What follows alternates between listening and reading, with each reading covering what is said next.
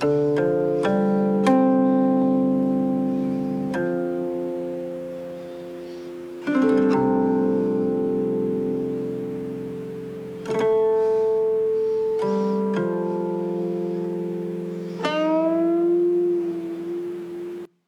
浓花艳佳人胆，月黑风高壮士心。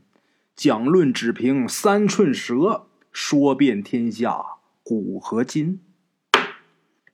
咱们前文书说到，啊，陈四啊，一个人留在王富贵家里边看着那口无效棺。陈四先是啊，发现被关在这个棺材里的这个王有山，也不知道这王有山呐怎么就跑这棺材里边。紧接着呀，陈氏又看见了这个王富贵的亡魂。本来他以为这个王富贵这个魂啊已经被这个黄泉给收到瓶子里边，没成想这王富贵压根就没进去。啊，这陈四啊让王富贵是啪啪一顿掐啊，这通掐呀，这会儿掐的实在是受不了了，没办法，只能答应帮着王富贵查他为什么丢了十二年寿禄这个事儿。这个王富贵啊。他这个鬼也是相当卡哇伊啊，特别可爱。只要你答应我，啥都好办啊！你只要答应我办这个事儿，什么都行，给你棺材啊，我也不吓唬你了。陈氏一看，这不能把我怎么地了，他这心才才算是撂下。可是这心刚撂下，秦府那小圆帽又带着尸体啊来拆迁来了。这家伙来了之后，啪啪一顿掰门呐，好在是有着扁担挡着啊。陈氏后来一看，这扁担快挡不住了，又赶紧找书。这小圆帽一看啊，前面攻不进去，又弄俩尸体啊去后面去。上后面干嘛？上后面叭叭掰铁条啊！什么铁条？过去那个房子啊，后面有愿意在这个窗户就盖的时候，往那水泥里边下这个钢筋柱、护栏嘛，就类似于现在的那个防盗窗。又弄俩尸体去后面掰那个去。陈氏一看，你有这两下子，你当干嘛？你干这干嘛呀？又弄棺材又弄井的，你直接就组织一个拆迁队就完了呗，是不是？到工地你就找包工头，或者说找老板，你就告诉他，我就给你拆房子，你就说吧，拆哪个？你只要一下令，瞬间给你干稀碎，我就给你拆就完了呗。到时候你也不用给我钱，你就给我烧纸，这买卖多划算呢，是不是？人包工队也愿意找你这样式的，省钱呢，要不还得找人工。找你们给你们烧点纸就完了，然后你们在下边是日子还能过挺好。你扯这蛋，又抬棺材，又整这那的，心里边陈氏是这么合计的啊。但是该干嘛还得干嘛。陈氏一看这前后开工啊，自己不行啊，忙不过来呀，我得找帮手啊。就让那老鬼呀，王富贵说：“你去把那刚才瞎轰过去那王小山弄醒啊。”老鬼又去把王小山又给整醒。王小山醒了之后，过来跟陈氏一顿唠啊啊，这是怎么了啊？刚才我可能看见那老鬼呀，王富贵看见贵爷了。陈氏说：“贵爷算什么？你看这儿。”这王小山说：“哎呀，这怎么这门这一个大洞啊？”陈氏说：“还大洞算什么？他俩正聊着呢，就听见后面啊，叭一声。陈氏就让那个王富贵，你赶紧看看什么情况。”这王富贵噔噔噔跑去看啊，瞬间就回来了啊，飘回来的，咻。那个铁条又掰折一根儿，陈氏一看，妈坏了，又杀进来了啊！咱们上回书是说到这儿，然后这个王小山在旁边就有点蒙圈，你跟谁俩说话？这会儿陈氏身上是搭着这个内裤呢嘛，肩膀上。王小山他看不见这王富贵，他没搭呀。陈氏也没跟他说太多啊，就像是你跟谁说话呢啊？什么快杀进来了？怎么回事啊？这屋里怎么这样啊？陈氏就跟他说：“你顺着洞往外看。”这王小山一看，哦，什么时候来这么些人呢？陈氏说：“那哪是人呐？那是死人！这些死人，他要进来把我们都杀了。你不想死的话，赶紧啊，去你贵爷那房间里边搬书去，快点王小山一听陈氏这么说，脸色吓得就不对了，巨变，一下就慌了。死人怎么还会动啊？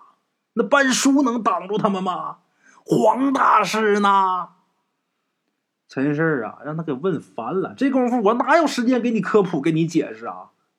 陈氏跟他说呀：“你别跟我费那么些话，让你去搬就去搬。哎，你不想死，赶紧去。”这王小山呐，一看陈四这样，他听话听音儿啊，也知道很紧迫啊，没再多问，赶紧按照吩咐去贵爷那屋里边搬书，搬出一摞啊，搬出来以后啊，陈四本来想让他拿着这些书，说你在前面挡着，啊，这些这这眼瞅从玻璃那玻璃弄碎要进来那些尸体，拿书给他挡着。但陈四一想，不行啊，他不行，他没有经验呐，他肯定得胆儿突突啊，肝儿颤呐，手抖啊。你说这万一正面相抗的时候，再因为害怕再掉链子，那不坏事而且啊，这房子里边还有没钉上扁担的那些床，只不过这些尸体暂时还没发现。万一这些尸体从那些窗户破窗而入，他那个叔他能对付得了吗？对付不过的话，不但是这个尸体得进来，就连王宝山小命也不保。陈胜一想，不行，现在有没有万全之计呢？就在这时候，陈胜这个脑子啊一顿飞转，前面咔咔掰门，后面当当掰铁锹。这节奏感还挺强啊！噼里啪嘚儿咔咔咔咔，陈二想我得怎么办啊？这时候后来一想怎么办？他们来干嘛来？他们是来抢棺材的吧？是吧？我他妈把这书都扔棺材里吧！拿着一摞书啊，啪就给扔棺材里。陈是想什么呢？他们来就是为这口棺材，对不对？我把书放棺材里边，这棺材估计他们就抬不走。然后这书扔进之后，陈氏告诉王小山：“赶紧啊，跟我走。”陈氏要干嘛呀？他想，呃，像以前在周老幺家那样啊，先藏起来，藏起来这些尸体是不是就找不着我们呢。这么一来的话，我跑到高高处啊，我一藏，这棺材这个书我一放，他也既伤不着我，他又拿不着棺材，这不一举两得吗？是不是？这王小山呢，也没再多问呢啊，把这书他先是给扔到棺材里之后，跟陈四扔完之后啊，这陈四说：“你把你自己内裤脱下搭肩膀上。”王小山心知道陈四他不是变态，这种情况他就是变态，他也没有这个心情啊。来吧，内裤脱搭上，这一搭上，特别管用啊，一眼。就能看见王富贵儿把王小山吓得妈呀一声啊！这一下吓个跟头，往后退两步，半个跟头，脚底下没利索，摔个跟头。这内裤本来搭肩膀，这一摔又掉了，掉地上之后啊，坐地上啊，就指着王富贵站那地方，他他他他贵贵贵贵贵爷，我看见贵爷了啊！他刚说完，屋后面啊，当又一声。这又断了一根铁条。这铁条如果照这么下去，噼儿啪往下给掰，那要说掰一个人能钻进那个空很快呀。到时候这些尸体肯定就从这窗户里边就钻进去了。这么关键的时刻，哪有时间跟你解释啊？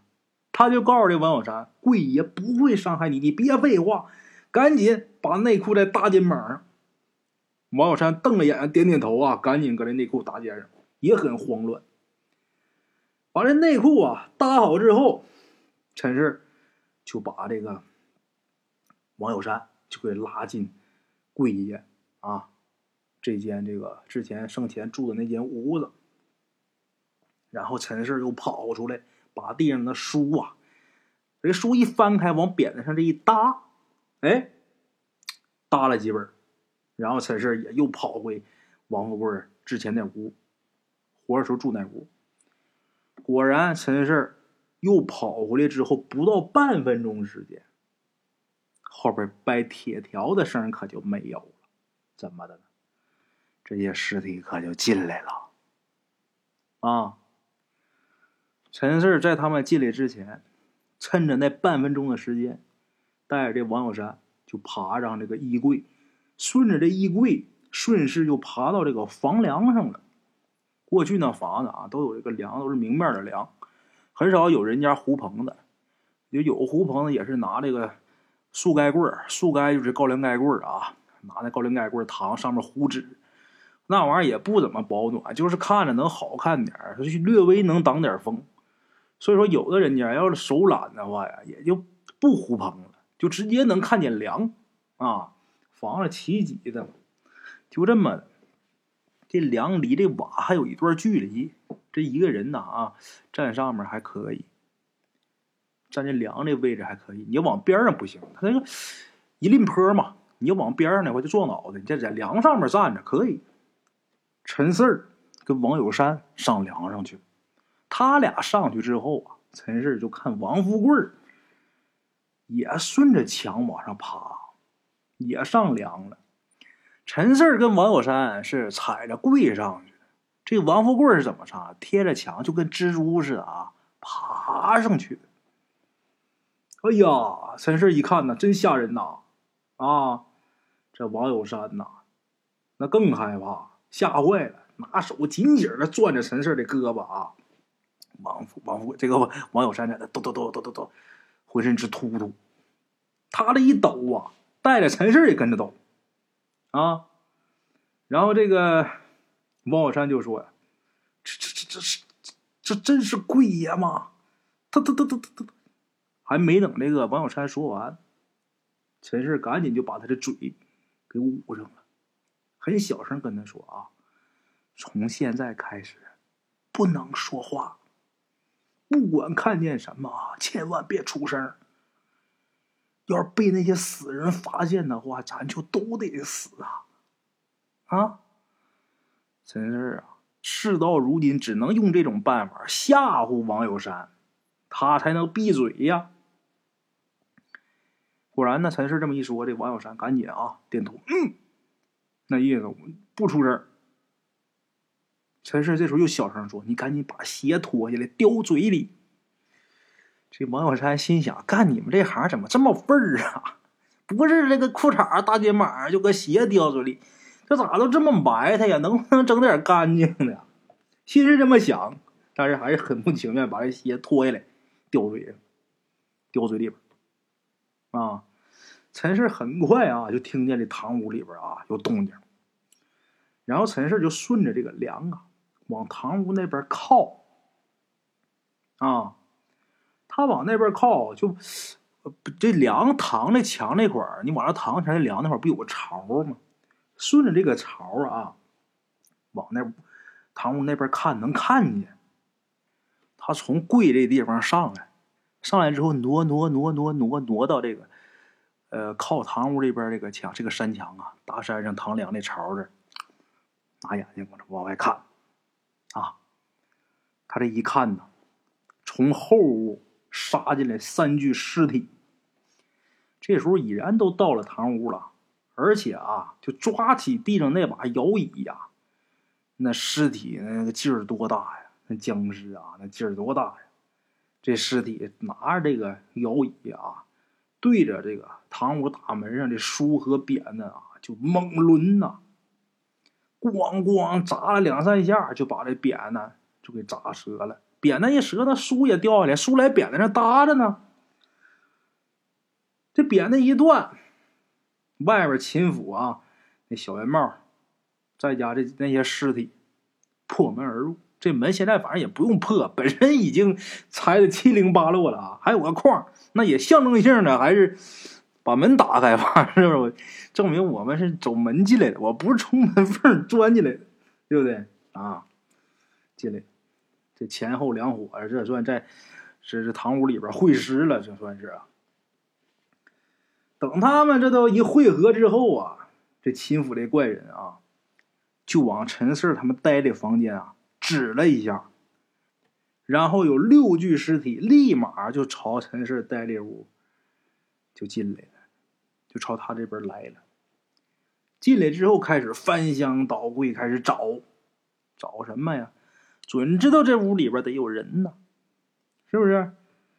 这秦府这个怪人呐，在这堂屋看到这棺材里边啊有书，然后这怪人就说：“把这棺材翻过来。”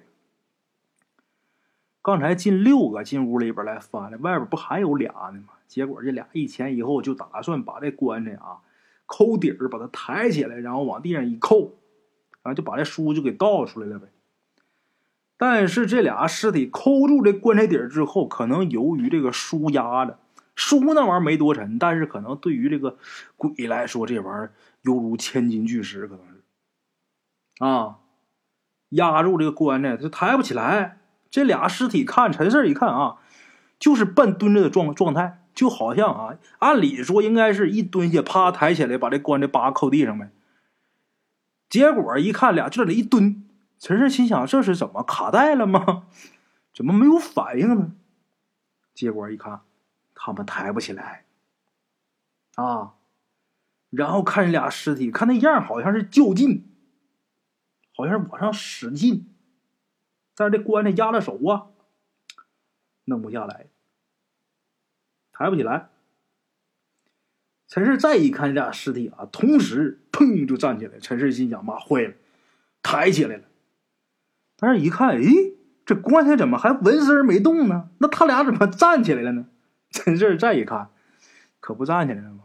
胳膊掉了，俩胳膊折了。怎么呢？这棺材这时候犹如千斤巨石。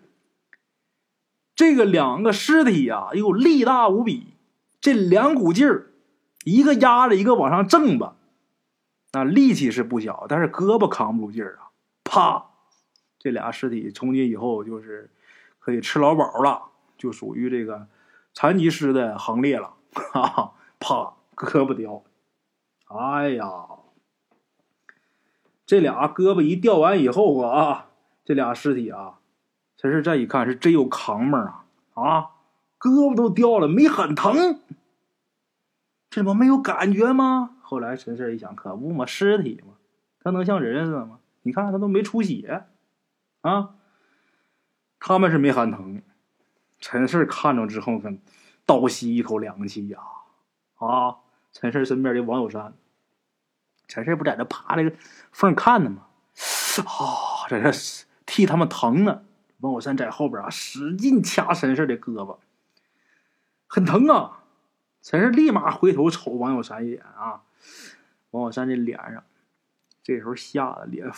发白煞白，然后这手直哆嗦啊，抬手就指着旁边陈氏这一眼看过去，顺着他手指的方向看过去，就看啊，这时候居然有一具尸体啊，已然是站在这个衣柜上面，而且顺着衣柜正往梁上爬呢。陈氏一看，完了，上来了。这些尸体脸上啊都蒙着草纸呢。这眼洞也是被掏空了，但是他们啊，不管是抬脚啊，还是拐弯啊，走直线啊，没有受到任何影响。陈氏一看他们上来了，那我不能再看堂屋那边，不能再在那观光了，这马上过来了，是吧？赶紧盯着这两具尸体。现在已然上了一具，看后面啊，有排队的，啊。这第一句啊，上来之后，上到陈氏他待这根梁上，弓着腰，一步一步往陈氏这边走。然后看第二句，嘣儿已经跳到衣柜上了啊，很有次序。这一看啊，这就是生活在一个很有规矩的一个国度，很有次序，知道排队啊，不挤，一点不抢啊，很有素质的尸体。第一句上来了，第二句。站衣柜上也往上爬，第三句在这衣柜下边，紧接着第四句、第五句、第六句，在下面等着排队呢。可能是啊，派一部分上来，派一部分在下面待着，也可能是这样，在下面等着接着他。啊，这这一掉下来，这下边这一接，是不是揽入怀中？哎，我的小宝贝儿，估计是这样。陈氏一看他们上来了。这应该是发现他们在上面了。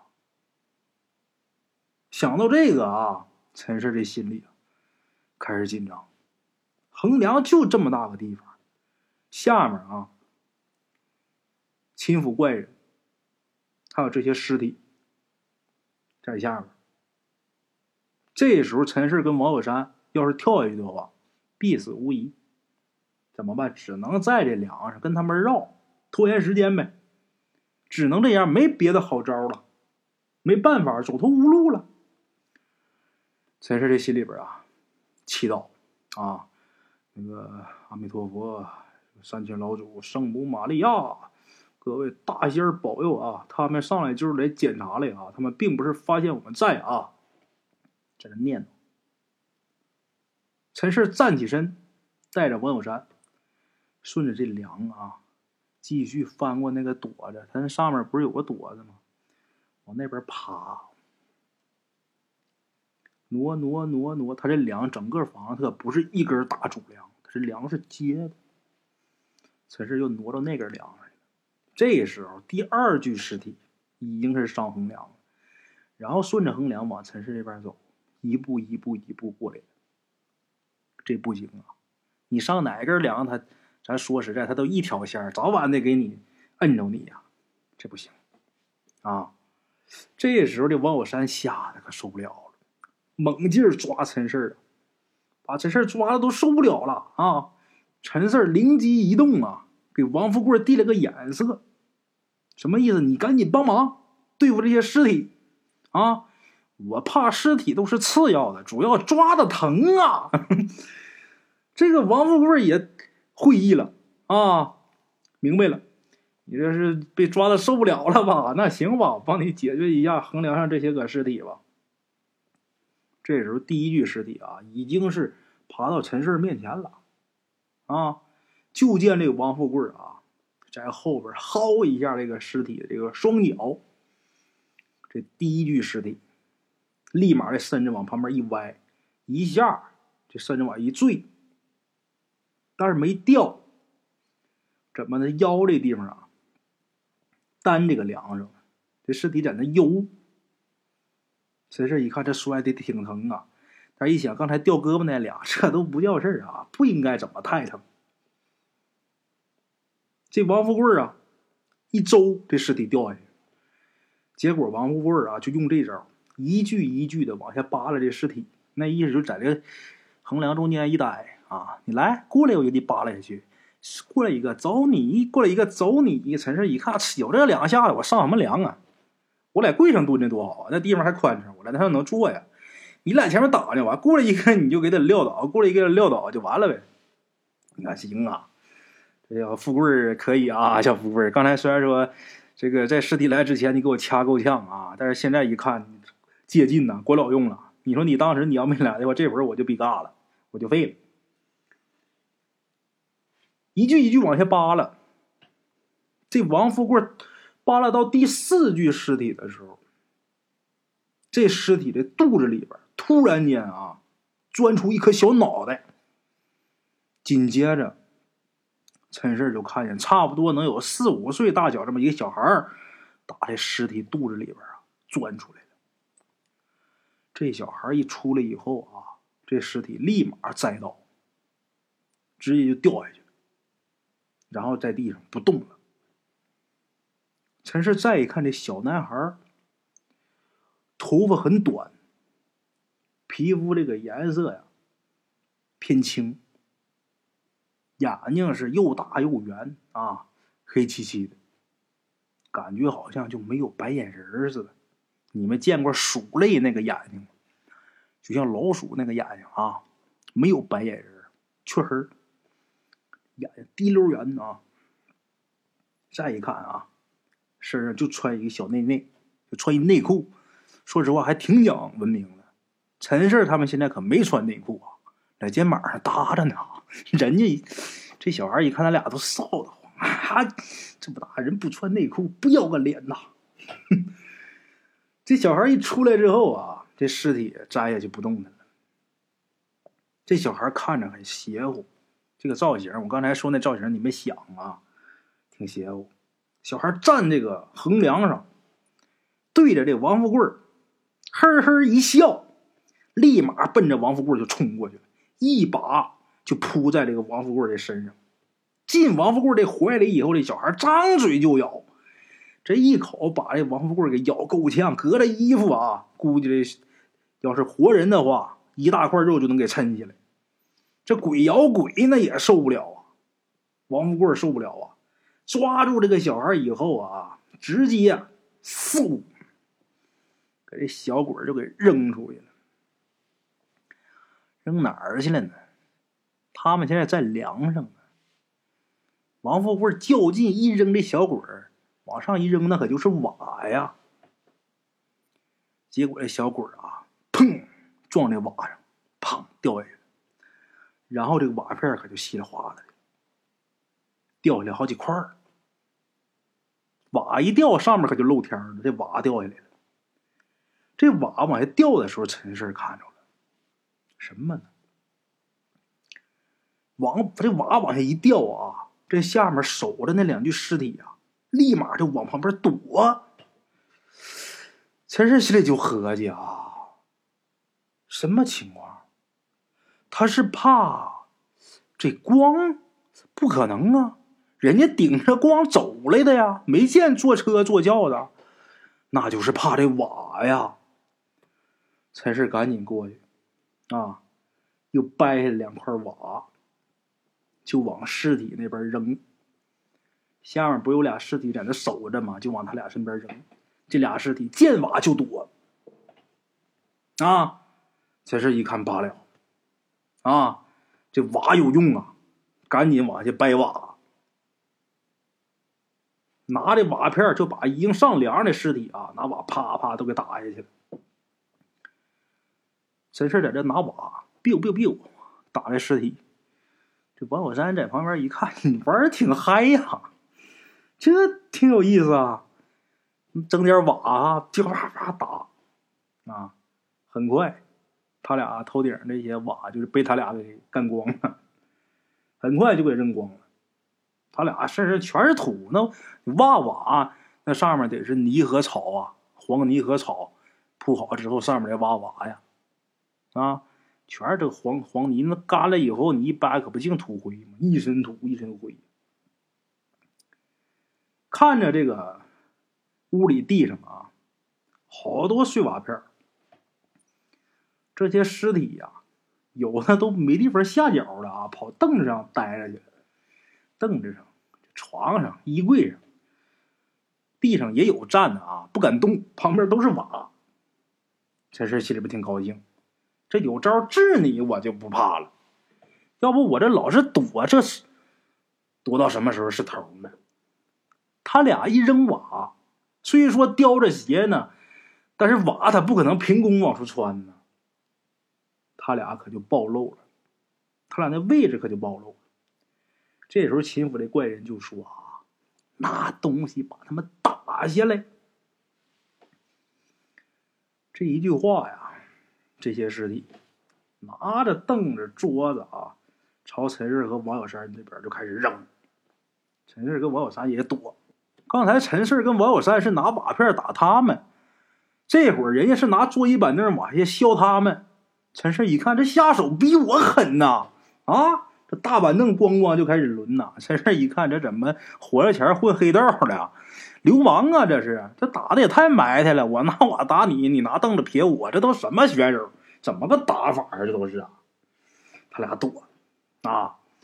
他俩落脚的地方也不宽呐，那在梁上呢，躲起来很不方便，只能左右移动，前后移动基本上不可能。左右移动躲！有两回，陈氏的脚底下踩。踩秃噜了，滑呀，差点就掉下去。别别别，打他们啊！扔凳子没打，没没没打下来。那屋里边有一张大八仙桌，这怪人就喊抬桌子。陈氏一听，你这是要放必杀呀？凳子那玩意儿好躲，这大桌子那么老宽，光要抡上来，那准得给我歇下去啊！再一看那些尸体啊，抬着大八仙桌。陈氏啊，就知道我这跟王小山这个踪迹呀，这现在准是暴露了。那么他们不能这么干嘛？陈氏一想，完了，躲不过去了，生死由命，富贵在天吧，你爱怎么地怎么地吧。眼睛一闭，啊，王小山和王富贵这时候就看啊，这些尸体搬着这个八仙桌一起一较劲，呜就给扔上了。这八仙桌的崩啊，正好磕到这梁上，他这房子这梁啊，你要说这人站上去啊，你正常这么走，你不蹦不跳，这梁还能扛住劲儿。那八仙桌那木头可挺硬，这些尸体本身尸体劲儿就大，这些尸体一起使劲拿这八仙桌照这梁，咣这一猛歇，上面梁上面再有分量啊，啪这梁就折了。陈氏、王小山掉下来，陈氏一想，完了，这么高掉下来就摔地上，地上还那些瓦片儿。就慢说这些鬼，这些尸体把我怎么地？我就掉下去，我也得摔怎么地儿？没成想，没等掉下去呢啊，半空中就被这些尸体给接住了，真就给接住了，吓坏了，赶紧挣扎呀！啊，这些尸体手那劲儿可大，陈氏怎么挣吧不好使，挣不开。这时候听这小圆帽说话得不着这阴官。把你这个生计带回去也不错呀，带走。陈氏听见秦府怪人这话啊，心里慌。虽然说之前呢巴不得啊早点进秦府呢，但是那前提得是跟吴大师去啊，可不是让你们给我弄进去啊。跟你们去，那我铁定完蛋了。真是在这喊：“放开我，放开我！”哎呀，那个剑呐！怎么大声喊也没有用啊！谁能放开他呀？那要喊放开他就放开他，那就不是这些个尸体了，那是王富贵啊！让干啥干啥呀？不放。陈氏就想啊，这时候能不能有人来救我呀？没人呢。陈氏就背着尸体啊，抬着就往外面走。啊，陈氏啊，突然间想起来。这些尸体都抓着我，王小山他们没理。为什么？陈氏比较特殊，这个鬼呀，阴魂比较爱他这种的啊，做生计再合适不过了，身上有一股诱人的味道，就好像是喷了那个费洛蒙香水一样啊，很有魅力的小男人。陈氏一想，王小山他们没抓，在这喊：“王小山，赶紧给你爸打电话。”你让他赶紧让黄泉来救我。陈氏是又着急又害怕，他觉得这时候除了黄泉，没人能救了他。陈氏刚喊完之后啊，陈氏就觉得这不抬着他们，在他前面就飘来一个声音：“救你可以，钱怎么算？”陈氏一听这话，心里激动的不行啊，马上就喊：“钱全给你！”喊完之后，回过神来了。黄泉啊，这没别人呐，那可来了。刚反应过来，陈氏就听啊，秦府这怪人就喊呐：“把这生计带走。”陈氏感觉抓他的手少了，怎么的？有一部分力量去对付黄泉去了。这话一出，陈氏这个俩脚这地方啊，本来是感觉好几只手抓，这会儿少了不少手。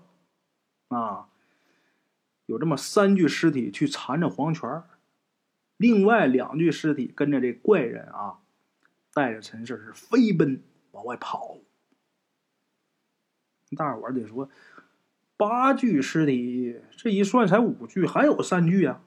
是啊，有三具，那不有两具抬棺材的时候尝试了一下抬棺材，结果把自己给干成了终身有劳保了吗？有保障了吗？是不是？胳膊没了怎么抬呀？没招啊！另外一个怎么在梁上肚里不钻出一小鬼吗？这小鬼钻出去之后，这尸体就废了，他动不了了，尸体没用了。这会儿说实话，有战斗力的就五具尸体，三个对付黄泉，俩抬着尸体。那小圆帽基本上就属于指挥官，啥也不干，就废鬼一个，基本上没有啥威胁力，就是长得挺吓人啊。这不这俩抬着陈氏走的吗？然后这个小圆帽啊也是蹭蹭往出跑。这时候就听有一个声音呐，陈氏就听有个声音喊：“啊，放开那个男孩！”不用猜呀，于小雨！哎呀，这个于小雨奔着这尸体就冲过来了。陈氏激动的他不行了，眼泪唰唰都快出来了啊！于小雨冲过来之后啊。一个大还我票票拳搂在秦府怪人脸上，一下就把这怪人给揍翻了。说实话啊，就冲他这个实力，他都弄不过于小雨。他这个秦府怪人，说实话没有什么杀伤力。把这怪人一个大手炮干倒以后啊，对着旁边这俩尸体是一顿拳打脚踢。于小雨一发威，真挺猛，把这俩尸体啊给打出挺远处去，然后把陈氏给救下来了。救过来之后，于小雨抓着陈氏啊，就往黄泉那边跑。一边跑，这于小雨一边还跟他说呢：“这些死尸的力气很大呀。”是因为他们体内有小鬼儿，这小鬼儿啊，怕鞋底儿啊，你拿鞋底儿可以打他们。陈氏一想，拿鞋底儿能打他们？于小雨告诉他了，这尸体里边是因为有小鬼儿，他力气才大的嘛。我把鞋拿下来，我打这尸体就等于是打这小鬼儿。小鬼儿他怕这鞋，是不是？我一打，这小鬼儿一跑，这尸体不就废了吗？陈氏心想，有这个武器早说，这随身携带呀。啊一会儿掉嘴里，一会儿穿脚上啊！现在脚上虽然只有一只啊，因为刚才那只已经掉屋里了，那只不来嘴上叼着，从梁上掉下来，这鞋也就掉了。把这只鞋脱下来，啊，照着一具死尸那后脑勺，啪就拍下去了，抡圆了拍的。这个恐惧加愤怒啊，结合到一起，这个力气啊，相当惊人呐。这一鞋底子拍过去之后，就见这尸体啊，咕咚就拍地上，真使劲呐！慢说拿着法器，没拿法器就平手拍，我跟你说都那照一趔趄，老有劲儿了。这一下把这尸体给拍地上，一动不动。然后就看有一小鬼儿啊，从这尸体这个身体里爬出来，呜呜叫，这小孩跑了。陈胜一看，这伙家伙啊！之前他妈把我欺负的都不要不要的呀，没处躲没处藏啊，梁都给砸折了。这家可说要出气了啊！告诉黄泉那个那俩你别动啊，让我来。拿着这个鞋底子啊，一走路那个架势颇有赵四的那个风采啊。乡村爱情赵四一走到那个架势啊，你们就想象陈氏这会儿特别像，拿一只鞋，还有谁？过去他妈还有俩尸体他妈赵一俩尸体。啪！一鞋底下，也使挺大劲儿啊。结果这尸体一回头，哔一把就把陈氏的喉咙给掐住了。陈氏吓一跳，眼睛瞪多大，舌头出来，呗，这怎么回事儿这时候黄泉抓住一把黄豆，啪，往那个尸体上一甩，这尸体一下就倒下来了，直接压陈氏身上了。陈氏用力一推，把这尸体推开之后啊，就跟于小雨说：“怎么不管用啊？”于小雨还没说话，黄泉先说了：“鞋底儿打鬼靠的是鞋底儿，长期与地面接触，它沾的那地气儿。但是啊，一只鞋只能打一回，打不了第二回。”陈氏一听这话，哎呀，不早说呢！哎呀，我要是有两只鞋，我就能打俩了。你说我要有三只鞋？反也是，谁出门没事兜里揣一只鞋呀？这黄泉啊，拿黄豆把剩下那具尸体啊也给解决了。这秦府怪人还有另外两具尸体逃之夭夭，不知所踪，不知道跑哪儿去了。虽然说这一次还没能说跟着这些怪人啊进秦府。但是陈氏至少也知道以后我再碰见这些尸体，我怎么对付他？哎，我以后我就走哪，我身上我就拿线绑一串鞋，不服咱就磕。嘿，知道这也是好事啊。这化险为夷了以后啊，陈氏就问于小雨：“你怎么回来了？”这于小雨说是黄泉把我带回来的。陈氏一听这话，瞅了一眼黄泉。就说我让蜘蛛去找你，他说你出去了，你这深更半夜你去哪儿了呀？手机还关机啊？你妈吓死我了！黄泉这时候说：“哎，你这人真是的，你恩将仇报。刚才要不是我到这儿，你早让那鬼东西给带走了。哎，我出去干什么呢？我不出去，我能把于小雨给你带回来？我不得上山去把他整回来吗？”我手机关机，手机关机那是我手机没电了，那也不是我意料之中啊，那意料之外的事你不能怪我呀。再说你非得要留下来，你看着这吴教官，跟我有什么关系？关我什么事儿啊？你看这，妈竟然还怨我，你可真行。陈氏刚要张嘴说话，这黄泉啊，紧接着又说：“行行，你别说了，刚才你是不是说了啊？这回这钱全给我啊！你别多惦记了啊，这钱可都是我的。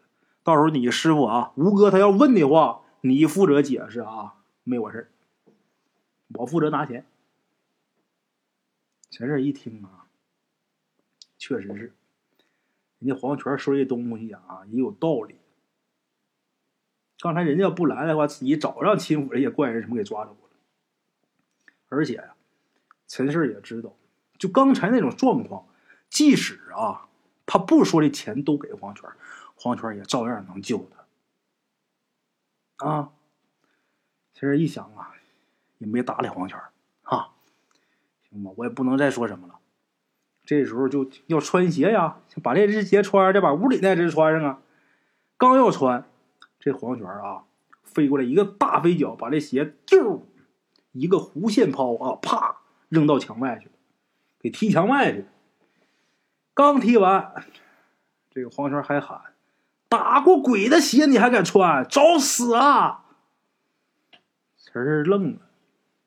啊，心里边虽说还有点气啊，但是知道啊，人这是为我好啊，啊，但是心想，有话你好好说。刚才这让这些东西就给我吓得我就不行了，你喊什么呀？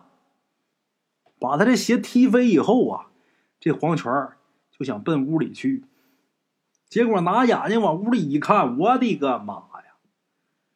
这院里这屋里这房顶俩大洞。这门拆的，这也看不出来是门了。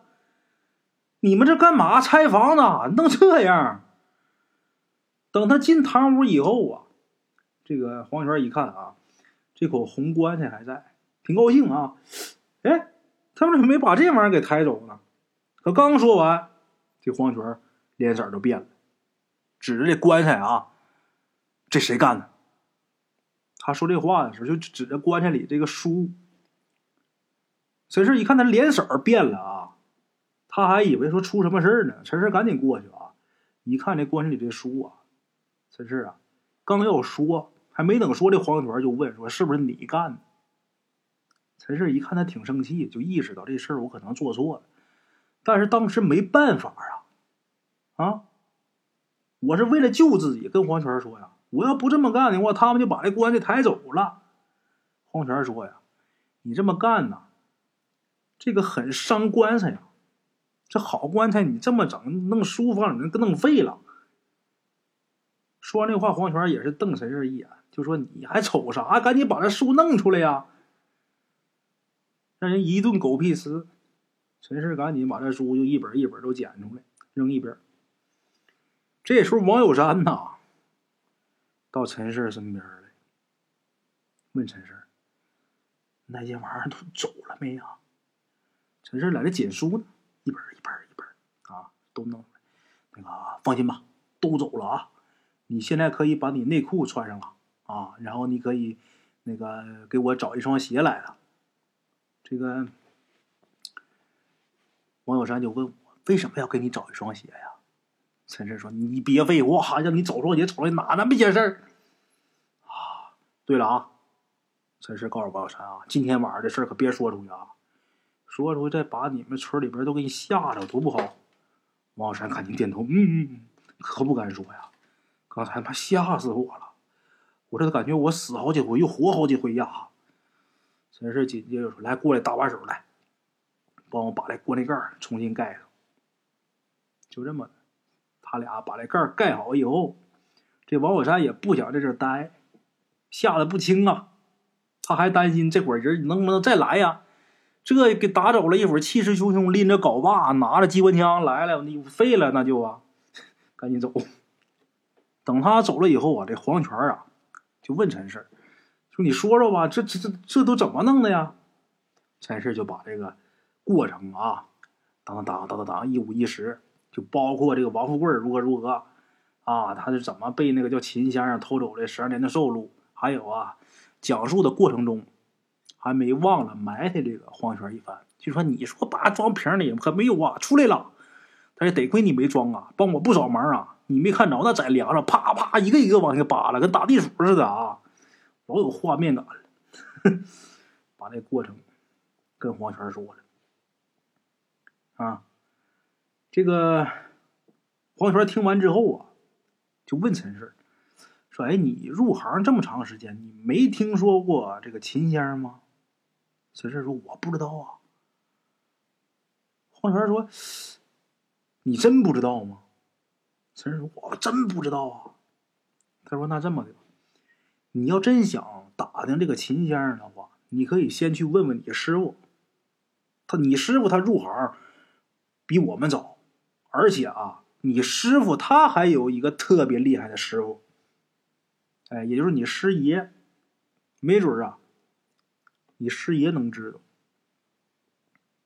能知道这个秦先生的来龙去脉。黄泉说这话的时候，表情挺认真啊，也不像是在撒谎。陈氏就问黄泉。那我师傅他师傅在哪儿呢呀？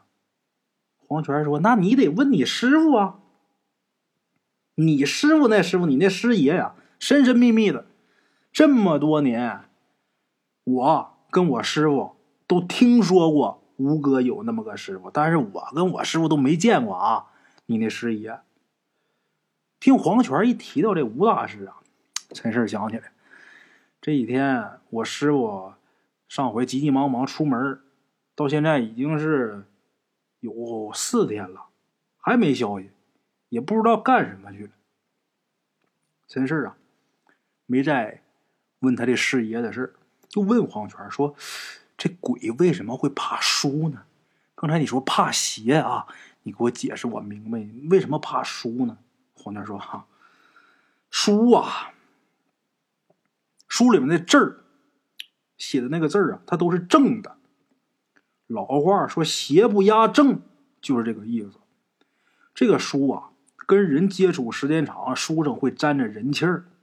这书页数越多，它被翻过的次数越多，它的阳气儿就越旺。哎，它驱鬼的作用就越大。还有啊，这书啊，代表着大智慧。这些鬼邪的东西啊，怕这些东西。为什么这鬼什么的？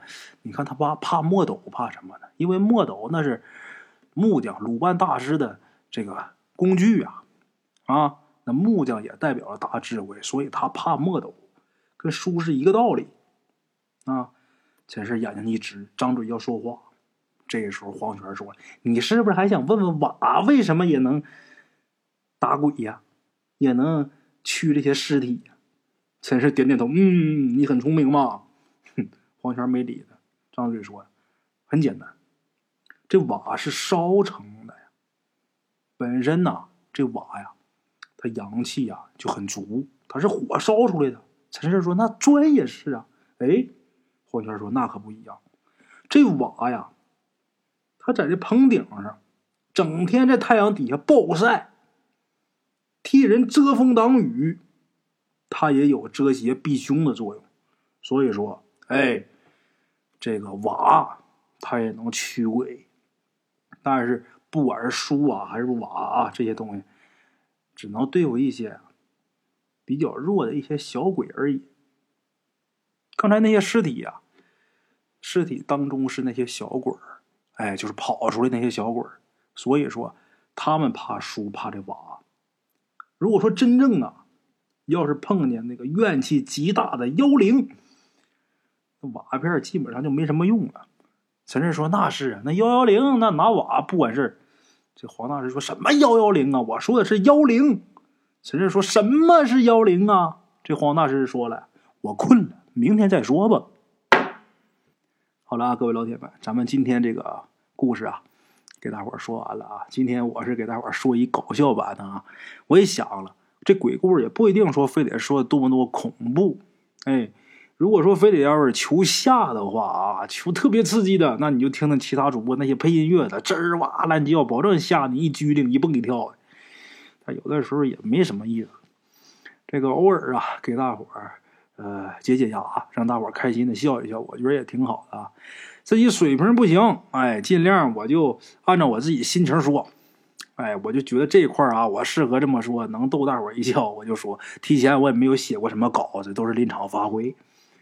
这个今天故事呢，这个《升官发财》第二季第十九集就给大家说到这儿啊。在这跟大伙说一下啊，我这个听友圈咱们喜马拉雅这个听友圈已经建立了啊，各位老铁们可以呃关注一下我的听友圈进我听友圈里边之后，大伙可以任意发帖，有什么好的鬼故事可以随便在里边分享啊，文字形式也行，你这个。